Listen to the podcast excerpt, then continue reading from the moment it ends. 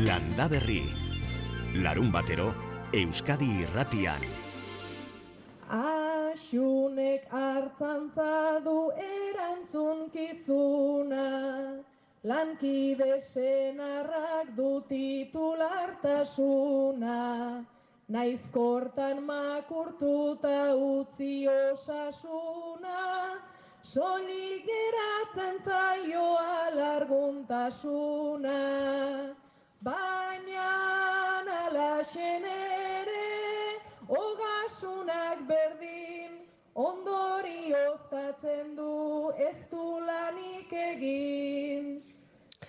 Azaroaren hogeita hamarreko greba feminista landaguneko emakumen arrastoara ikusi izan dugu. Landagunean zaintza baita guztiaren erdigune, zaindu abereak, zaindu lurra, etxaldea, familia eta albada nork bere burua. Zaintzak dakar elikadura entzun dugu emakume baserritarren ahotik eta elikadurak dakar guztion biziraupena. Oian aiguaranek tolosako ekitaldian bertako manifestariekin batera kantatutako bertso sortatik lehen da bizikoa zen hori. Tolosaldeko atariatik hartu dugu A hogeita marra aztu ez dinik, A saioari ekiteko. Bederatziak eta zazpi minutu orentxe, egun ondenoi, aitorrar zeluz eta bion partetik. Amarrak arte, gaur ere, gaiak landuz, elkar zainduz, hitzak lanabez ditugula. Landa berri, larun batero Euskadi irratian.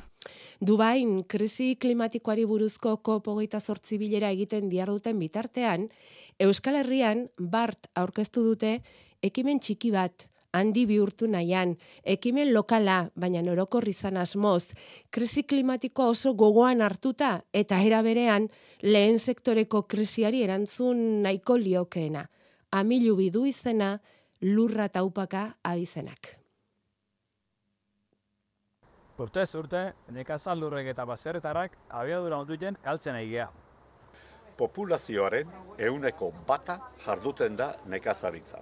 Eta hamar urtetan, erdisa baino gehiago jubilaukoa. Gaur egun kontsumitzen dugun elikagaien uneko laro marra baino gehiago, kanpotik ekartzen dugu. Elikadura eredu honek gure eta lurraren osasuna kaltetzen du. Ezin digute etorkizuna lapurtu. Biolurrek herritik eta herriarentzat amilu bi erosiko du.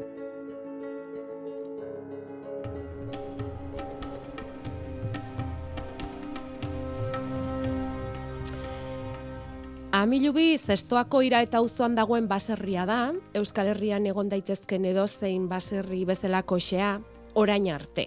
Ze hemendik aurrera, baserri horren inguruan proiektu indartsu bati ekingo diote. Lurra ondasun kolektibo bihurtzeko asmoa dute, lurrak emankor izaten jarrai dezan, herritarrok elikagaiak izan ditzagun eta baserritarrek bizirik iraun dezaten.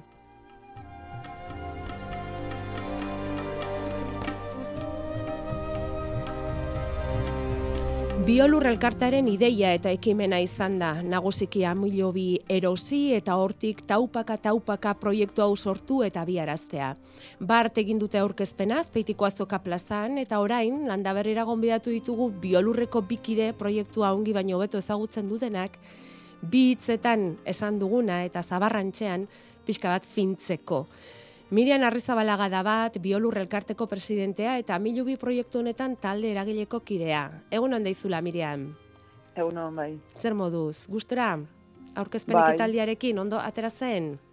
Bai, egia esan da oso gustora, ba, jende desente urbildu zan, egia da gertutasuna gatikan ere, ba, baseola jakin mina, eta bai, gure aldetik ameintzat oso gustora. Eta nik uste ere jendeak ilusio sartu zuan bai. proiektua, bai. orduan... Bueno, importante izaten da salmenta ondo egitea, etxetik aste ere bai, segurazki, eta hori da mm. egin duzuena. Ea mirene begirestanek impresio bera daukan, bera ere biolurreko koordinazio taldeko kidea da, eta mirian bezalaxe amilubiko talde eragileko kide ere bai. Ongi etorri landa berrira, mirene? Egunon, eskarrik asko gonbidapenagatik. Egunon. Gustora zu ere?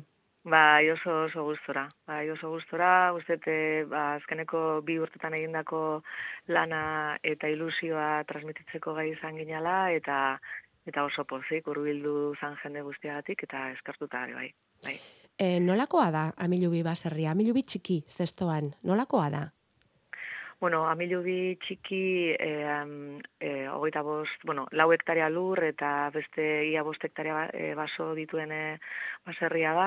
E, amilubi agronomikoki balio handiko lurrak e, lurrak dira, e, iraetako, bueno, urolako e, meandro naturalean kokatuta dago, eta, bueno, ba, komentatu duzun bezala, krisi klimatiko gara honetan oso kakapen estrategikoa duen lurra dira, gaina lur lauak dira, lanerako oso egokiak, eta esaten dugu logistikoki ere ba, oso ondo kokatuta dagoela gipuzkoan, eta horrek elikadura ere, elikagaiak banatzeko ba, oso interesgarria bihurtzen du. Hori da azia, esango dugu. Hori da proiektu honen azia, eh? Horentxe deskribatu dugun amilu bitxikiz zestuako iraetako baserri hori. Mirian mm. eta biolur elkarteak erabaki du baserri hori erostea, bere lur eta guzti. Esan behar dugu, biolur mila batzeun eta laurogeita mairuan sortu zela, nekazaritza eta beltzantza ekologikoa sustatu eta bultzatzeko, nola sortu da amilu bi erosi eta proiektu honi egiteko asmoa, ja bi urtez garatzen daramazuen asmo hori. Bueno, ba, zeuke ba, hasieran jarri dezuten, ez? E, bideo horren e, hitzak esaten duten bezala, ba, lehenengo sektoreak errealitate zaila darama, e, errealitate zaila bizi du, eta, eta bueno, aurre ikuspenak ere datu ibagiratzen baldin badigu, ba, ez dira bat ere honak. Eta nola baite, ba, etorkizun bat eta alternatiba bat eraikitzeko norabidean kokatuta kokatuta dago. Ba, proiektu hainbat proiektu martxan jartzen ari dira azkeneko urtetan, ez? E, egoera honai aurre egiteko eta hoen dela bi urte aukera hori ikusi gendun bielurkide batzuk horrere amilu biene baserri bat erosita eta bueno, ba, meandro horretan dauden e, lurrak e, hektare asko dira, oso lur egokiak esan bezala eta aukera hori ikusita ikusten gendun jauzi hori egiteko momentua zala. Bilurreko 30 urte hauetan bide luzea eta sare e, zabala egin du eta bueno, momentu hontan sentitzen ginean e, bueno, indarrekin e, honei ekiteko bereziki ba hori ba lehen sektori indartzeko eta herritik eta herriarentzat e, ba ondasun kolektibo hori eskuratzeko. Eta hori orduan, e, horren esan dezagun jabetza zeinek izango du, zeintzuk izango dira proiektu honen jabetzak doaintzak eskatu baitituzue eta orduan hor parte hartzen duenak izango du bere bere partetxo bat proiektu honetan ere bere baserriko puska bat edo nola enfokatu duzue Bueno, e, biolur izango da, jabetza, e, jabea, e, jabetza biolurren esku egongo da momentu honetan. Elkartearena, beraz? Bai, elkartearena. Elkartea hogita urte bete ditu esan dezun bezala, eta e, iruron e, bazkide baino gehiago dira, e, herriak, herritarrak, herriak baserritarrak, gutxi gora bera, eta eragileak ere bai, parte, parte dira, eta danen, e, danen esku egongo da. Eta e, gure asmoa da e, badoitza guzti horiekin ezorri gabe e, baserria eta lurrak eskuratzea eta lehen sektoraren esku e, jartzea. E, el, Bai, elikagaiak e, ekoizteko hori da elurro nagusia. Bai. Orduan, ba, bai e, profesionalki ja jarruten duten e, ekoizleen esku eta baitare, ba, bueno, ba, e, izalakuntzak e, sortu alizateko ba, lan baldintza duinetan hori da bereziki nahi duguna. Doaintza sistema bidez egingo duze diru bilketa esan dugunez, eta lehen biziko mugarria maiatzaren, maiatzerako, maiatzaren amaierarako jarri duzu egun da berrogeita mar mila euroko eh, esan dezagun dirutza hori lortzea. Eta ikusi dugu uh -huh. martxan doazela. Web horrian ikusi dugu, ja, hasita daudela, hasita bai. dagoela jendea doentza horiek ematen. Bai. Miriam, eta hor, e, mirenek aipatu dizkigun, e, txalde horretako lurra, baserria, basoak, proiektuak, nola gauzatuko dira, e, zeinentzat izango da baserri hori, lanerako, esan nahi dugu. Mm. Eta ze lan mota egin izango dira, proiektu handi horren barruan, beste azpi proiektu daude. Horentxe momentuan ditugu pixkat, e, bueno, en, izan alkoliaken proiektuak e, lantzen gabiltza biolurreko na, azpi lantaldeetan, baratzan, en, okinetan, frutasainetan eta abeltzainetan. Eta egia horren dikan, bueno, badakagula hor garatu aldian proiektu sorta bat, izan alda gaur egun sektoreak ditun behar batzuk aseal dituna, edo ba, instalazio berri bat egiteko aukera baina pixkat erosketakin paraleloki garatzen jo nahi dugu, eta hori mirenek esan duen bezala en, garrantzia handia jartzen lan baldintzetan, ez? Hor ze baldintzetan egongo dan, en, instalatzen dana, hori gaur egun sektorean eh, hori e, dalako arazo handi bat, ez? E, instalazioa saia da berez, baina jarraitzeko eta pixkat lan eta bizi baldintzak bat egitea ere oso zaila da gaur egun, eta hori da gaur egun ere gure ustez, e, ba, sektorera, sektorean erakarga, sektorera kargarri egiten ez duen e, arazo handi bat. Eta releguan arazoa ere hor dituten da. Bai. Hor pixkat ere, ba, gure harritxua jarri nahian. Eta nola sortuko ditu amilubik lanpostuak? Ze hori ere bada asmoa? Bai, berez e, hori, lanpostuak esaten egunean da, bertan instalatu lan e, pertsona, pertsona hoien inguruan, sortuko, bueno, inguruan, pertsona hoien lanpostua bera, eta bai, en, bertan instalatuko den jende horregatik Beraz, esaten dugu. Bai. Instalatu bertan, edo esaten dugula, bueno, proiektu desberdinak ikusten ditugu, el, bari, logistiko kiosondo kokatuta dago, banak Bai. zentru bat egiteko aukere egongo ditzake etorkizunean, horre lanpostu desberdina sortzen dira, lurrari lotuta, baina igual ez dagoena bertan lurrian lanian, eta ba, pixkat horrela, en, elikadura eta banaketa eta kontsumokatian inguruan sortu aldian ba, bide desberdinetatik. Lurra, etxaldea, basoa, konpartitu egingo lirateke orduan, ez da? Eta ez dakit, kooperatiba baten ideia izan behar dugun, edo... Bai, hori pixkat ez dute genuen sortuko dian edo pixkat eh, lurreratuko dian proiektuak eh, argiago ikusten ditugunean, ba, beharren arabera forma bat edo beste bat hartuko du. Mirene? Bai, bai, hori da. E, e, ez dugu oraindikan zehaztuta, ez? E, e, zehazki zer dan, e, ze forma juridiko hartuko duen eta eta ze aukerak sortuko dian. E, bueno, argi daukagu dela elikagaiak sortzeko eta ba birean esaten duen bezala bai banaketa eta bai e, konsumari begira, kontua da gaur egun ba instalatzeko dauden arazoei aurre egin behar zaie eta etortzen danari e, zeo zer eskaintzeko egon behar du eta orduan lurra eskuragarri ukitzia, horrelako lurrak gainera, e, azpiegiturak bermatuta ukitzia, komertzalizazio kanalak irikita ukitzia, ba, e, horrek e, asko laguntzen du. Bai. Eta ukitzea baitare sare bat, Hmm. eutxiko zaituna. Hmm. Hori edozein e, f- martxan jartzen dunean bere proiektuak badaki, ez garrantzitsua dan onduan eukitzia e, ba, eskuak botatuko, botako zaitun e, pertsonarik egotia, ez? Eta Bai. orduan hor sortutako sare hori oso garrantzitsua da. Orduan dira, ba sortu, baldintzak sortuta eukitzie hortarako. Bai Baina- jarduten ari danarentzat, bai etorriko danarentzat, ez da. Baina pentsatzen dugu ekoizpen eredu e, jakin baten inguruan.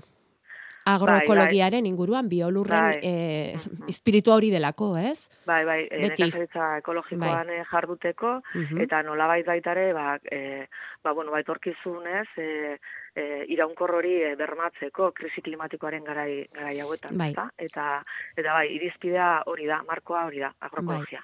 Lurraren zaintza eta babesa, ez bakarrik lurrari eskatu, ezta? Emateko Oh, ere intentzioarekin pentsatzen dugu. Bai, bai, Ikusi bai. dugu proiektuaren aurkezpenean termino bat ego lur zaindia. E, aurkeztu duzue, e, ez dakit, iparraldeko elkarteari erreferentzia eginez, behar bada? Iparraldean Bai, ezagutzen bai. dugulako lur zaindia? Bai, bai, lurzainde da guretzako nolabait referentzia, ez? Azkeneko urtetan lurzainde ja 10 urteko ibilbidea badu eta egon izan dira, ez? Beste saiakera batzuk hegoaldean be bai, baina orain eman da igual momentua eta sarea e, eratuta edukitzea, ba, e, horrei heldu ahal izateko beraiekin ere egon gara, behin baino gehiagotan e, gai honekin eta beraien babesa ere adierazi digute. Hortaz, ba, bueno, e, ba, Bai. hemen hegoaldetik e, gure aldetik, ba, amilu bida, edo nahiko genuke izatia, e, lehenengo pausua, lehenengo hazia. Ikusiko dugu lortzen dugun ala ez, baina, bueno, behintzat iparrorratz bat badu eta eta sare bat, eta hori da e, importantia, ez? E, bueno, ba, hau e, txikitikan hasi, e, e, proiektu konkretu batekin hasi, eta gero, ba, bueno, pues, aber noraino iristeko gai, eh? Bai. Hezkuntza lantzeko asmoa ere baduzue, ikerketa, bueno, gero elikagaien merkutur- merkaturatzeko gune logistikoa izango da, makinaria aman komunatua, em, proiektu hau gune askotako proiektu bat izango da, faseka joango da, 2008 laura arte, momentuz bi urteko lanaren emaitza da, ez, eskuartean daukazuena, gutxi gora bera, amilubin lan mugimendua, e, noiz hasiko den aurrikuspenik badaukazue? Bizti-bizti, ja, baserria, basoak, mm, inguruko lurrak, hori ikusten duzue edo oraindik itxoin egin behar da horretarako. Miriam, Ah, bueno, berez, eh, E, igual, ez, be, gerora izango da proiektu definitibotan, baina bai, espero dugu urrongo uda berrian, eta mm. pixkat, bueno, euriak aurre hartu digulako, ez? Bai. Baina urrongo uda berrian bai jan naztea lehen ba, labore batzuk lantzen. Bai. Hori ez igual gerora izango dian proiektu behin betikotan, uh baina ba, gaur egun taldia dituzten behar batzuk asetzeko, ba, bai, oso ondatoreko dian lurrak izango dira. Eta jasoko duzu jakintza ere ikusi dugu jubilatuko diren ekoizlen ondarea jasoko duzue. Eta ez dakit bat trebaleku bat ere izango du. Dakitenengandik jaso eta jakinduria hori bildu eta zabaldua izateko. Bueno, esan dugun bezala proiektu aurkeztu berri berria da. Bart aurkeztu dute azpeitian eta bailaritik hasi zarete, orain ze bide jarraitzeko asmoa daukaztu, e, pentsatzen dugu eh, jarraitu beharko duzula proiektu hau ezagutzera eman, ez ez? Bai, ba, bueno, hospitale desberdinak dazkeu, eta, bueno, bat da e, proiektuena, ma, mirienek esan duen bezala, ez, ba, proiektuak definitzen jumar gara da pareloki, ez, e, proiektua aur, e, e, aurkesteaz gain, amilu bia saldu bai, baina, bueno, bi, e, paraleloki proiektuak ere hor martxan jarriko dianak e, zehazten jun, eta gero komunikatiboki, ba, bueno, ba, bai, lan handi jain behar da, ba, pixkat, e, hau kontatzeko, eta urrengo zita, hola esanguratzuena dake urrengo hastian, edurangoko azokan, Euskal Herri mailako noraita orkezpena, ba, esan dezun bezala, nahi izan deu, ba, pixkat, e, bueno, tokitik hasi, ez, ba, bertako eragilekin, lehenengo sektoreko eragilekin, eta udalekin, tola, e, egin gendu natzo, ba, gipuzkoako orkezpena, eta gero Euskal Herri mailakoan, nola, edurangoko azokan, abenduak sortzi, arratzaldeko irut erditan, eta, bueno, horre, azpimarratu behar dugu ere, ba, argiak asko lagundu digula, bide honetan, e, komunikatiboki eta espazio hori ere lortzen, eta bueno, egia esan oso akompainatu sentitzen gara komunikatiboki egin barreko lan lan guzti hontan. Bai, hor bai. ere, hor ere sare bat edukitza ez da txarra, eh? Mm, Baserrian bezala. Hor ere ez da txarra. Bueno, abenduaren sortzean Durangoko azokaren barruan iruterdietan orduan. Jakoba Errekondo ere inguratu da, eta pentsatzen dugu amilo bi proiektua entzutez ez ezik, sakontxeago ere ezagutuko duela. Egun on, Jakoba. Egun on, bai. Pixka bat ezagutze du, bai. Ze, esango zenuke proiektu honi buruz? Eh, bueno, nik uste... Bazen eh, garaia, bai, ea zer da torren, bai, ze esango zenuke. Bai, iru itzoik etortze zaizkitez, bazan garaia. Bazan garaia. E, eta, bueno, iritze zait hau, hau izango dela etorkizuneko lehen mugarri bat, ba, iparraldian lurtzaindia dan bezalako antzeko zerbait, aber hemen egoaldian martxan jartzeko ainako pulamentua egiten deun.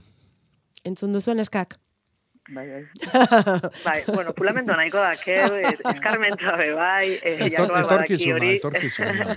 Hori da, hori da, eta bueno, eta... Eta babesa, eta... Bai, mm. bai, bai, eta bueno, usurrio kooperatibak ere e, babestu da, e, bai, mm. hori ere zamarra dago, eta oso eskertuta mm baita ere jako bari. Eta, bueno, pues, e, bide honetan eskudanak beharko, eh? Eta, bai, bai. Eta oso itxaropentsua dana, eta bueno, beti notizi batzutan, ez, ez ditugu lehenengo sektoretik kola ba, beti nahiko, nahiko zaila da, eta ez, ba, eguneroko hortan ere bideragarria egiteko proiektuak, eta aurrera egiteko, bueno, ba, notizionak ere, ba, pozez ere bizitzia eta konpartitzea, ba, ba, egarra da, ez? Bueno, gaur e, ezagutu dugun e, amilu el proiektu hau, egunen batean e, in situ ezagutu dezagula, eh? Hori da ah, gure erronka, bai, landa berritik, bai, bale? Udaberrian esan du, bai, ba, akigu, eskerrik asko, eskerrik asko. Mm, Mirian, arrezabalak esan duen bezala, udaberrian laboreak eta lantzen behar badasiko dira, eta joango gara baserri ederrori, etorkizun ederra izan dezala, eskerrik asko bioi, Mirene eta Mirean, gurekin bai, izategatik, bai, bai. eta, bueno, ba... Bueno, gauzatxo bat igual esateko, bai, bai, bota, ba, e, informazio gehiago edo bai. nahi baldin badu webgunean, irubedikoitza bai. milubi.eus webgunean, ba, guk aipatutako guzti hau eta informazio asko ere gehiago badago, nola lagundu ez, norbaitei sortzen baldin mazaio ere, ba, gu daukagun ilusio eta gogo hori, bai. ba, e, webgune horretan badaudela bide desberdinak, eta, bueno, e, gure, gure gana urbiltzeko konfiantza osoz, e, hori sentitzen dunaren zat. Bai. Oso derki. Bueno, mm. ba, hon eta indarrandia, mendik, eh? Denontzat. Herrik asko. Bai, bai, bai, berdin. Abenduaren sortzean iruterdietan durangoko azokaren barruan inork bertatik bertara ezagutu nahiko badu. Jakoba errekondori aurten segun tokatu zaizkio durangoko azokan? dianak eta ez dianak. Hasiko zara, seian? Abenduaren Bai. zeitik amarrera antxe izango zara, baina aurkezpenak eta hola eh, agendan gorri-gorri zapuntatuta edukiko dituzu. Oantxe ez dakat bako guan. Bueno, ba, Zagardo mm, forumera bisita egiten dugun bitartean, atera agenda, eta egingo dugu errepasoa segituan, noiz eta nola izango dan, Jakoba, errekondo durangoko azokan, eta zer aurkezten.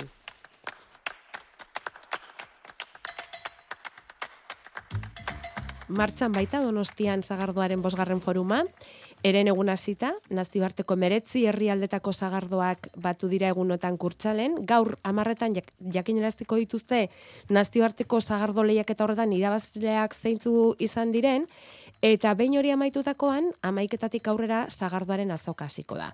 Mundu osotik etorretako hogeita bost zagardo etxe aurkituko dituzue bertan, Estatu Batuak, Finlandia, Asturias, Britainia Handia, Norvegia, eta noski, Euskal Herrikoak ere bai. Zagardoa dastatu eta ekoizlekin hitz egiteko hori da Zagardo forumetik proposatzen duten aurten eta gainera, E, aurten berrikuntza bezala baita ere antolatu dira bi, bi dastaketa, gidatu.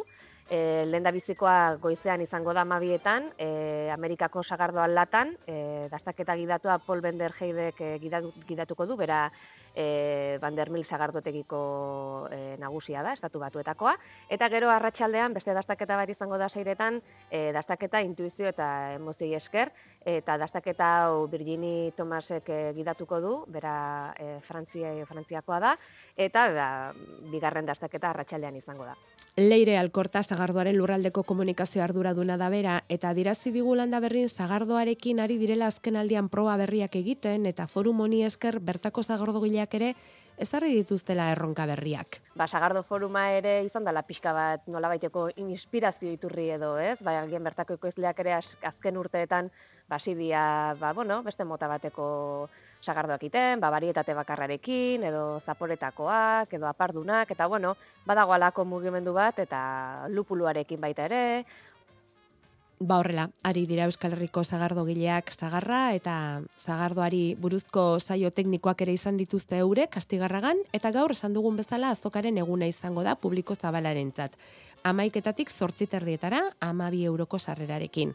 Eta landaberriren izenean joango dira bost bikote, gaur zortzi zozkatu genituen bost sarrera bikoitzekin. Imanol, Juan Antonio, Onintze, Uxue eta Izaskunek sarrera antxe izango dute zain azokara pasatzeko. Eta azoka horren barrunbetatik, amaraunean agurtuko zaituztegu, saiatuko gara amaika kondoren azokaren temperatura hori hartzen, bisitariek zagardoa zer iritzi daukaten kontatzen eta ekoizleak nola ari diren azaltzen ere bai. Zagardoa beraz azokan, kursalen, eta gero, zagardoa zagaztian bihar, adunako zagaztietan, ibilaldi egingo dute eta Euskal Zagardoak gidatuta. Amaiketan da asteko ordua, eta ondoren, tolosaldeko zagarduen dastaketa izango dute, aburuza zagardotegian.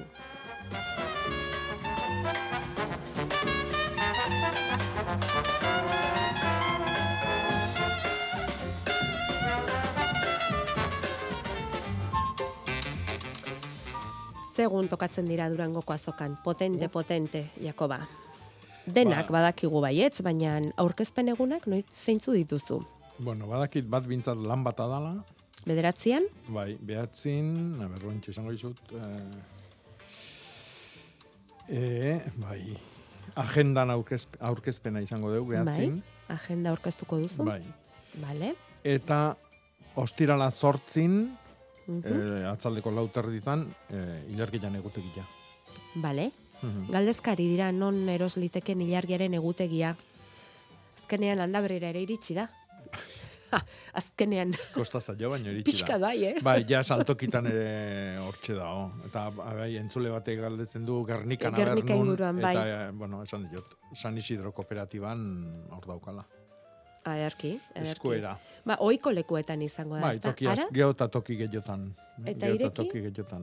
ireki eta milu bi proiektua, taupaka taupaka hemen, Bai. urtarrilean aurkitu dugu. Bai, urtian hasierako hilabeti eman ditu, ba, Oso proiektua ba, bueno, oso garrantzitsu ba iruditzen zaigulako Mhm. ba, Usulko kooperatiban, bueno, ba, eredua iseika, ba, beste urrats bat eh, kartzen dulako, eta bueno, ba, urteko lehenengo hilabetian, ba, hor aurkezten da, azaltzen da zer dan, eta ia jendea animatzen dan, ba, bueno, Ba, bestera, Bai. eta bultzatzera. Tarteko izatera, da. Tarteko izatera proiektu honetan guztian. Metrokarratuak doaintzan emateko asmotan dira, eta Mhm. hortze dagoa milu bitxiki. Baserri galanta txiki izena duen arren, orain ikusten dugunez.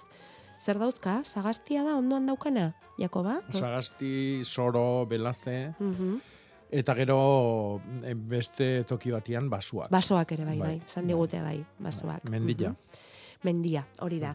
Bueno, ba, 2008 lauko ilargiaren egutegia, e, hortxe izango da, Durangoko aztokan ere jarriko dute, eta jarraituko dugu esaerak jasotzen, ez da? Jarraituko dugu esaerak jasotzen, horri Bai, bai, zurri. Baina hori da. urtarrila baino lehen abendua daukagu, estrenatu berri berria. Zer dira, e, oraingoak dakartzanak arbiak? O zer da hau? Ez, erramolatxa. Erramolatxa da? Bai. Ah. Guantxe... Bai, luzeagoak dira arbiak baino ez. Bai. Arbi burua borobilagoa izaten da, ez? Bai, Edo? borobil mostaka izatea bai. Bai, eta hau luzeskagoa da. ostuare desberdina. Hau luzia da, eta, bueno, ja, ja ez da ikusten, eh? zuain edo ganadu bantzako erramolatxa hau. Mhm. Eta bai, Hau zer egiten da, xerratu, xerratu Bai. ez?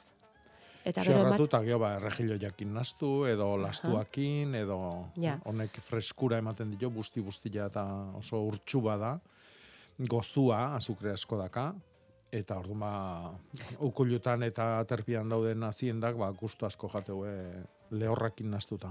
guk entsalada bat jaten dugunean bezala, ez? Bai, ala- dotore, dotore, alatxu. alatxu. Mhm. Ostoa diferentea da, arbiarena eta erremolatxarena jakina, ezagutu egin behar. Mhm. Hor- Horregatik gertatzen zaizkigu guri, gertatzen zaizkigunak. Baina, bueno, asko ari gara ikasten. Eta gaur ere, seguru gaude, asko ikasiko dugula. Jako beharrekondo hemen da zuentzat, 6 zortzi zortzi 666 WhatsApp ere bai libre. Eta nahi baldin baduzu berarekin zuzenean hitz egin, bederatzi lau iru, 0 bat, bibi, 00, hortxe, hartuko dizu edeia, jako beharrekondok, landa berrik, oso pozik gainera, amarrak arte.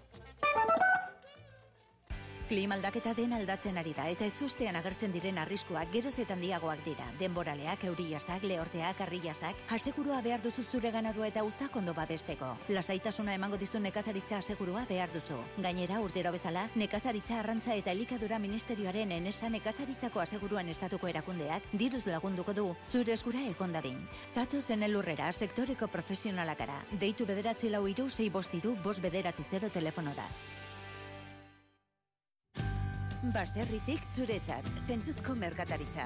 Ezagutu Euskal Herriko bidezko merkataritzaren lehenengo ekimena. Baserritarrak eta merkatariak zaintzea eta etorkizuna bermatzea dugu helburu. Bisita gaitzazu baserritik zuretzat.comen eta sare sozialetan. Landaolak eta Gipuzkoako foru aldundiak lagundoriko publizitate kanpaina. Beasaingo hileko lehen larun bateko azoka berezia. Larun bat honetan, neguko barazkiak protagonista.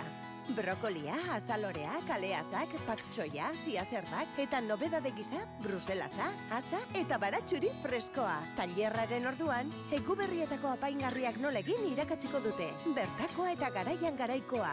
Zatoz eta erosi beasaingo azokan. Enpresen zein partikularren edonolako banku gestioak erreklamatzen adituak gara. Hipoteka gastuak, irekiera komisioa, prima bakarreko aseguruak, revolbintxartelak eta abar. Hidalgo abokatuak eta aholkulariak. Deitu eta zure eskubideez informatuko zaitugu. Bederatzi 00, zortzi lau 0, bat lau zortzi. Euskadi Irratia. Bederatzek eta hogeita amairu minutu orantxe. Eta Miriam Ruiz gure zain, eusk, ez, bai. Ah, naiera, naiera ala Miriam. Egunon. Kaixo, naiara naiz, bai. Naiara, barkatu. Ba, lasai, asko aldatzen gara eta normala da.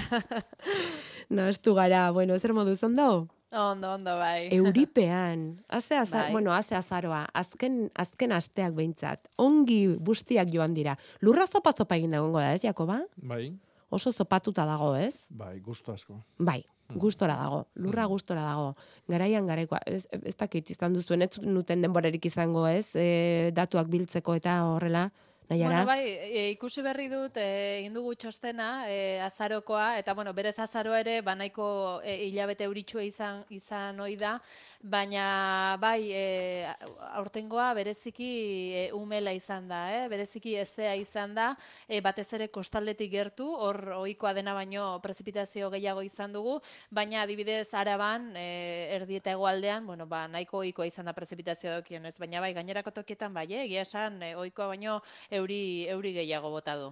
Ez zenbaki zehatzik badaukazu?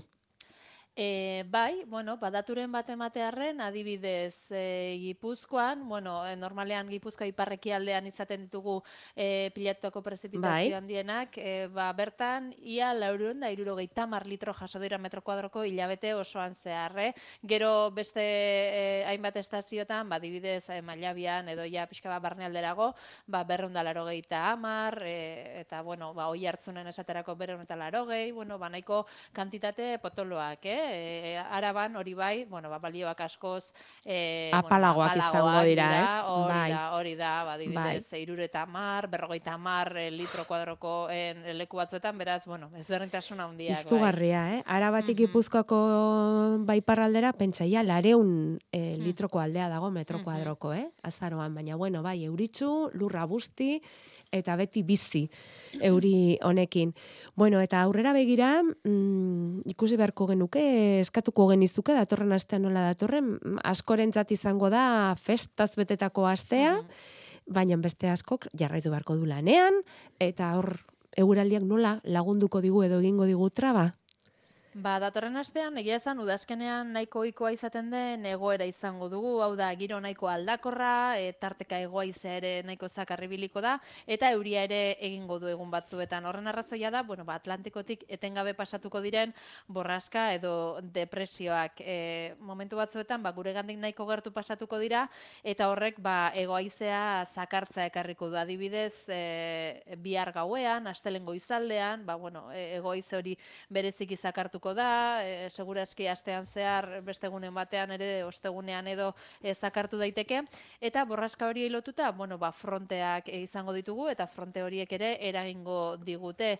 E, momentuz jaiegunei begira, e, esan dezakegu oraindik zurtzearekin hori bai, baina bueno, e, asteazkenean adibidez jaieguna izango dela, ba nahiko giro lasaia izango dugula, baina gero e, ostirala adibidez, e, bueno, ba ostegunean beste borraska bat e, hurbilduko denez, ostiralean euria izango dela nagusi, eh? Segurazki asteko egunik euritsuena izan daiteke ostirala, beraz, bueno, printzipioz esan bezala horrela giro aldakorra, eh? Aldakorra, Egunez egun bai. eguraldi ezberdina izan dezakegu, ba momentu batzuetan egoaize zakarra, giro epelxeagoa, e, temperatura egia esan ere, ba bueno, nahiko ohikoa izango da udazkenerako, ba bueno, egoaize horre jotzen duenean 10, 15 gradu inguruko e, maksimoak, e, mendebaldekoa edo iparmendebaldekoa da bilenean freskoxeago eta baita ere, bueno, ez dut aipatu, baina e, izotza ere botako du, eh? E, barnealdeko hainbat lekutan adibidez, bi, e, gaur gauean eta bihar goizaldean, ba Araba eta Nafarroa erdi eta hegoaldeko hainbat lekutan, ba izotza izan dezakegu egun sentian eta segurazki astean zehar ere beste egunen batean gertatuko da. Bueno, esango dugu udazkenetik negura eramango gaituen astea izan daitekela hau, eh? edo giroagatik behintzat, eh? izango da udazken negu giroa. Ba, eskerrik asko handi bat, nahiara, eta egongo gara berriz ere, ondo pasa aste burua, Oso ondo, mila esker agur. agur.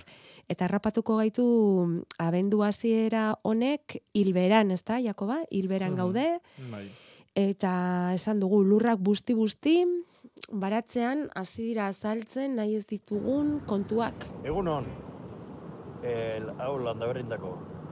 Nahi, nahiko nuke jakin, a ber, e, gorostien eskejeak noiz iten diren eta nola.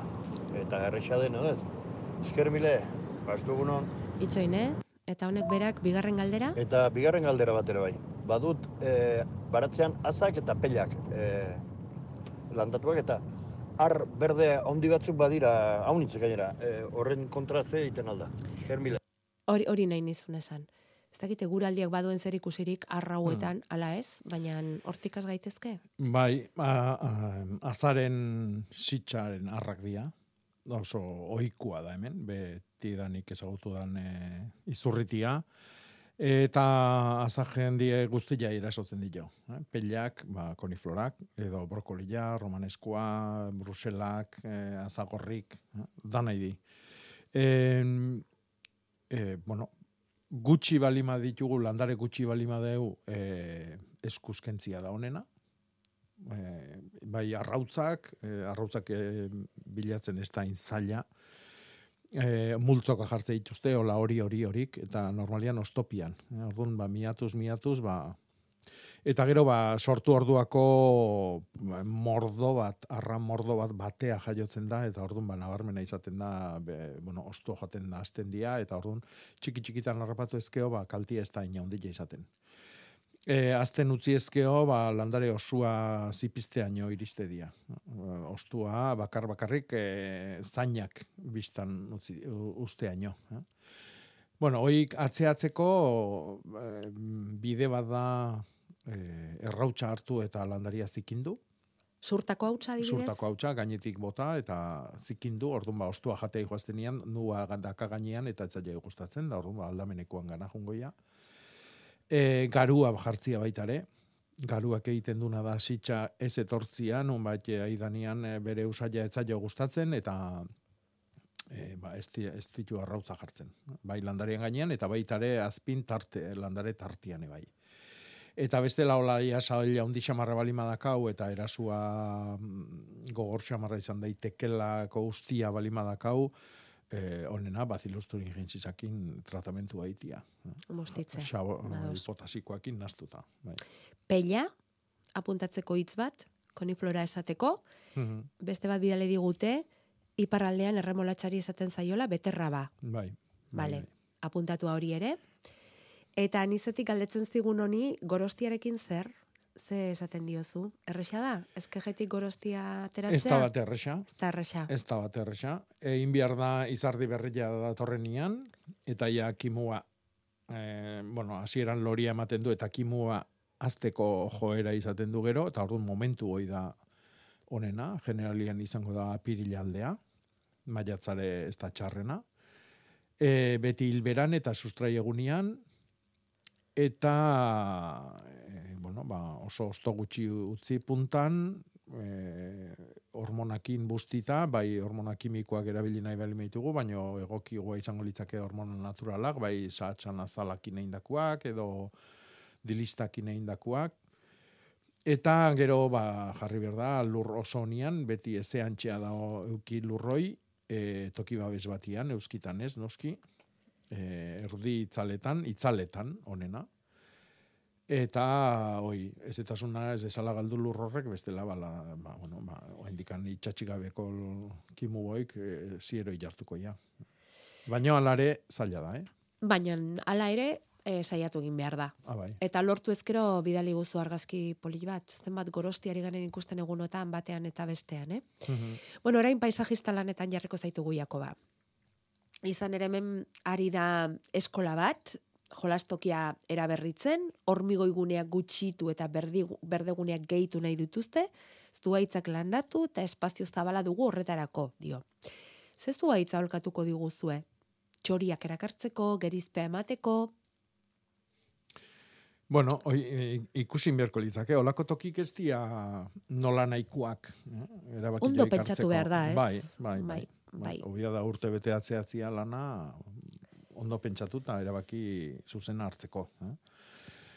E, itzala, adibidez, e, eskola batian itzala, ba, ez dakit, hain garrantzitsu badan. Zan idet, udaberri aldeako eta bai, eh? baina negun ostua galtzeuna jarriko nukenik. Hau da, negun, eh, seguruna, euskila garrantzitsua da. Eskertu egingo da, bai. Hori da. Ordun hoi batetikan, eh? ordun ostua galtzeuna. E, bestetikan... E, Pare bat adibide. Bueno, baina eske ezin da, esan. ez, esan nahi dute tamaina kontutan euki berko genduke, vale. gero txorik eta erakarri nahi bali maitugu, bai. ba, fruituko eskorrak emate ditunak, izango liak egokinak, ez? adibidez, e, otxolizarra, ostazurila, e, mazpila, eh? elorrik, sagar makatzak, eh? maltzak edo udare makatzak, Orduan, koskorrak emate dituztenak gerezik, Eraberian koskorrak emate dituztenak udaberrin lorealdi ikusgarrik izatetue. Oidanak, arroza zegoan familikoak batez ere. Eta gero udazkenian, hau da, e, berriz ere eskolara bueltan etortzen dianian, ba orduan koskorrak eukiko dituzte, eta negun ere bai, eta gero a, oi, txorik horta azalduko dira. E, gero nola jarri, ja. E, behiratu behar da orientazioa. Distantziak eta, ah, bai, bai, bai, bai, bai, bai, bai, noski bai, zetik bestela, bai. hemen dikan oso urte gutxita galdera izangoa nola kimatu behar dituen. Eta horren ez da okurriture, eta gutxillo olako toki publiko batian, ba, kimaketak, e, ba, bueno, zuaitzak eta arbolak ahulduak argitetue eta arriskutsuagoak bihurtu. Mm Orduan, ba, ze aukeratzen danan arabera, ba, behidatu ze tamainakoak izango dian, eta tartioi baino jo utzi urrungoako. eta lehen esan deuna, ba, orientazioa, euskilan hundik hartuko duen, eh? itzala noa bideratu behar degun, eta bar, eta bar, hori dana, ba, kontutan uki berda. Eta gomendatuko zenieke hau faseka egitea, denak aldi berean jarri beharrean, aurten batzuk, datorren urtean beste batzuk, ez. Nik uste, ez. den aldi berean, hobeto. Bai, behin erabaki vale. jartuta honena bat, batea jartzia dela. Bueno, ba, ongi erabaki, eta beste zalantzari baldin baduzue, ba, lasai idatzi. E, beste honek jaztin torreboiak jarri ditu, eta entzun dut ernetzeko kanpoan egon behar dutela, hotza behar dutelako. Hori horrela da? Erne ondoren kanpoan jarraitu behar dute, edo barrura sartu beharko nituzke? Bueno, ernetzeko obia da kanpoan, hau da, hotza sentitzen dutenian, ba, negua etorri dala, eta ordun e, loretzen dia. E, lore, lorian ikusgarritasun hoi, aprobetsatu nahi bali madeu, barrua sartu dezakegu, baino loria askoz leno simelduko da. Mm? Ordun kanpoan mantentzen badeu, hobe. Eta gero ere, lorea, loria tximeltzean ian, ostuak luzetuko dia, osto gehiago emango ditu, eta orduan ostu hoik egingo dutena da berriro lurpian dagoen errebolioi elikatu eta e, reservaz osatu, urrengo urteko loria horren bizkar eman dezan. Orduan, orduan bai kanpuan eotia garrantzitsua dela. Bestela ez, ez horren beste. Hmm. Vale. Paraguaio zuaitza daukat baratz iskina batean. Kusi duzu inoiz paraguaio zuaitz bat? Bai. Bai, eh? Bai, bai. Hemen ongi etortzen da paraguaioa? Eh, ez. bueno, ez balima da, ez balima dut tuteratik idatzi, eh? Ez dakigu nondik idatzi duen. San Adrian di. Ez digu idaz, ez dakigu nondik idatzi duen, ez dakigu zeizen duen, ez dakigu besterik. Dakiguna da, paraguaio zuez badaukala, baratz iskina batean. Ta hmm. podatu beharrean dauaka. Ba... Ta bakizu zein den galdera. Aztu, inausketa kontuk. Eta iaia badakizu zein den erantzuna. Bai, a ber, beti esan izan du dugu. E, fruitua ez zurduna ematen duten e, arbolak, ez dia ikutxu bihar. Ez dia ikutxu bihar, hemen e, Euskal Herri ezian bizi balima da bintzat. Hoi da, San Adrian dik idazte balima du, ba, han, bai. Lehorra da olako, eta orduan ba, ontsuak, gaitzak sortze dituzten ontsuak, ba, elorri jo dutelako, eta ezin dialako garatu, eta orduan ba, gaitzak askoz gutxi jo dialako. E, Euskal Herri ezetik idazten bali madu, e, onena astutzia, astutzia. E, eta orduan ba, sokakin okertu, e, ez dakiten bazu baite bali madu, ba, ba, kurtu arazia darrak, behak ikusiko ze teknika erabili, baina zaurik itia, ez da komeni. Bestela, hoi da, bukaeran hasiera. Ja. Ja. Eta, eta horrek esan nahiko luke, fruiturik eta ere ez duela izango, ez? E, gutxigo. Gutxigo. Gutxigo, eta gero, ba, arbola sartzen da, e, bukaereik ez dakan, e, e, ez dakit, errotarri bati bueltaka, ba, be, bere, buru, bai, bere bai. buru bai eutxi ezinik, eta indartu ezinik, eta zauri joitatik gaitzat sartu eta sartu, eta... Dakienak badaki eta ez dakienak baleki hori hartzek esaten zuen ez, Jakoba? Mhm. Dakienak badaki, ez dakienak baleki orduan bai ederki. Sartagudan paraguaio asko daude esaten du hemen batek. Bai, paraguai ondo. Paraguai ondo asko, daude. Bai, egia da. Paraguai arrak ere igual. Denetik bizka bat. Bai, oi da, ba, sartagudan. Sartagudan, sartagudan. Euskal Herrian, baina mm. nego aldean. Ai mm. ama, eta hau ikusi alduzu, hau ere ez digu jarri norena den da ezer, baina zeiru ditzen esaten digu. Urte sasoi honetan inoiz ez bezala tomateak zoitzen. Mhm. Haze irukoa bidali digun Bai. tomate ederrak, etxekoak izango ditu noski. Bai, bueno, oraindik Negutegikoak, tomatia ez? ikusten da batien da bestian, Bai, eh? bai, Be, bai. lenguan albizturren izan izan. Bai, eta ikusi Eta, zenituen. bai. Baina kolore honetakoak, gorri-gorri Bai, heldu-helduak. Eta berde asko Bai, oraindik berdeak, etortzeko ere, bai, baina... Bai, bai, bai. Bai. Bai, eta bueno, urtia nolakoa jondanan arabera, ez da la urte asko hemen, eguarritan jaten datu ginen, etxeko tomatiak. Eta berde hoiek gorrituko dira, zoituko dira, honek esaten duen bezala. Inoiz. Igual ez, Igual ez. baina bueno, orduan berde bezala jan behar. Saltxa bat egin, eta... E, nola zen? Tomate berde frigituak. Ez dakit, Izan daiteke, ez? Hola dakit. zen, ez? Pelikula bat zen, ez, aitor? Ah. bueno, baina hortik etorriko da. Mhm. Agenda atera zazu berriz, Jakoba, agurainen edo inguruan beste hitzaldi bat noizko galdetzen dizute. Bai. Ba, juin birnun asti hontan eta pasa. Ara? Bai. Aurreneko alde ja gertatzen zaite. Aztu egin zaizu? Bueno, aztu, a ber, e, lotu bagendun aspaldi, aspaldi batian, hogeita marreako, geho greba orokor Ah, feminista bai, etorri zan, eta claro. noski greba Ah, gendun. Vale, vale, vale. Eta aldatu gendun, aste artea, eta nik agendan aldaketa hori ez apuntatu, eta bueno, ba, Ez da posible. bueno, etorriko dira. Ez da posible, agenda beti soinean dara maztu, apuntatu egin behar Bai, bai, Boligrafo hori ere, bai. Ai, ai, ai, agurain. Etorriko da beste egunen bat, etorriko Bai, da. bai, bai, bai. Ai, tarteka, Jakobari ere gertatzen zezkio gauza hauek. Aurrenekoa, eh? Irratin ere behin gertatu zitzaidan, Bai, eh? esan zenuen, bai. Behin, Irratean zailagoa da asterokoa delako, eta bai. larun bat batean jeiki eta irratira ez joatea zuretzat ze.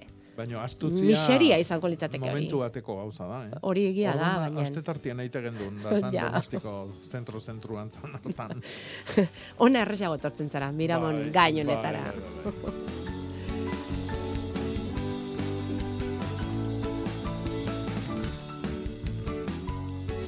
Ze opari ekarri diguzu aste honetan?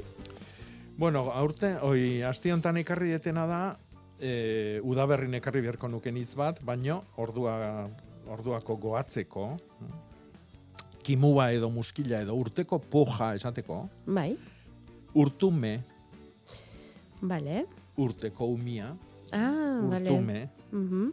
Hmm. Edo inausten degunean sortzen da nadarra. Adibidez, udako inausketa baina egiten dugu, eta udan bertan sortzen da nadarra hortikan. Urtumea. Urtume. Oso ondo, kimua, muskila, Mhm. urteko puja. Bai. Bale, pasako dugu gure iztegira, landa berriko iztegira. Sondo, urtume, urtumeak. Gorostiari buruz aritu gara, etxean, etxe barruan gorostia, gorosti landareren bat izango da, landare pentsatzen dut ez dela zuaitza izango, eta ze etorkizun izan lezake horrek, Jakoba? Etxe barrun? Galdetzen digute, bai. Mm, eh, bueno, ez da pentsature. Zeharo, hor, ez dago Bai, zalantzarik. Bai, a ber, e, etxe barrun hemen erabiltze ditugun landariak dia kanpoan ez dazkaunak. Hm? Kanpoan, hemen kanpoan bizitze dianak, dia kanpoko baldintzak behar dituztelako. E, urtaroen gora berak, e, eguna luzetzia eta moztia, temperaturan aldaketak, eta orduan hoien arabera etorriko diage udazkenak, osto berrik, imu berrik, loriak, eta bar. Etxe barrun sartu behar ditugu, ba, etxe barrun dazkaun baldintzak tan bizitzen dian landariak. Mm. Orduan, etxe barrua hogei gradutan espalima dago, ite deu berotu. Eta hogei gradutan espalima dago, ite deu oztu hogei gradutan eukitzeko. Orduan, beti hogei gradutan. Argila, iluna balima do, argila piste deu. Orduan, beti argi kopuru haundila da toki bada. Ez dago gora beraik. Eh?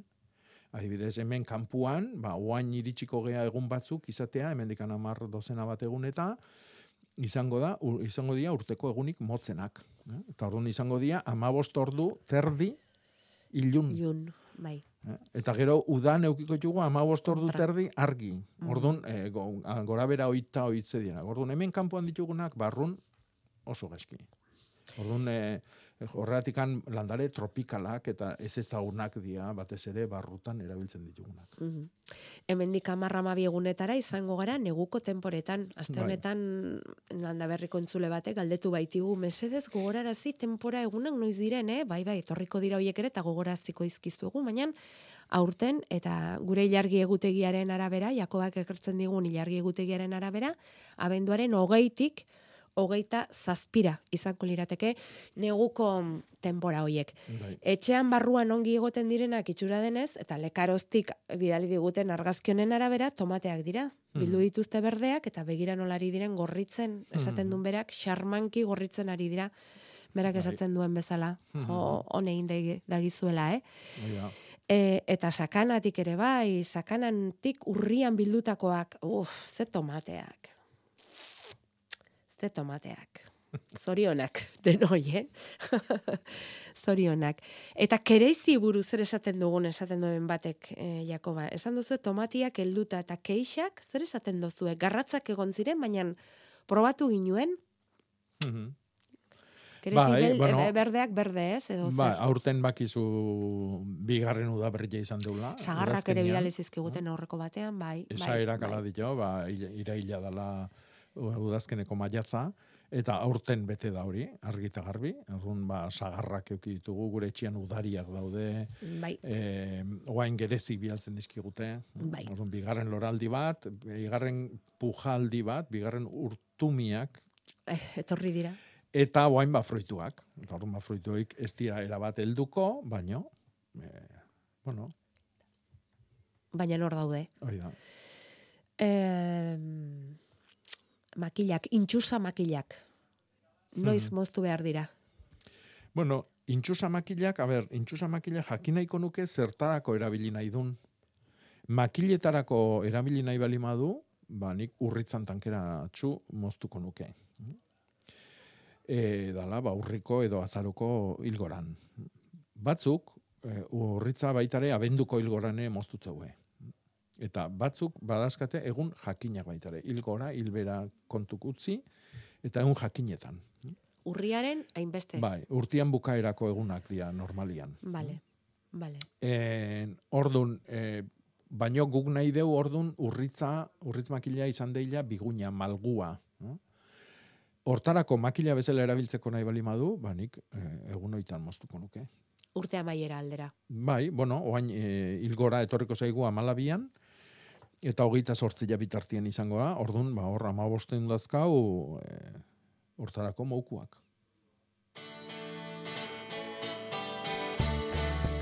Abenduko asteburu honetarako prestatu dituzten ekitaldietatik batzuk bereiziko ditugu orain saioa amaitzeko.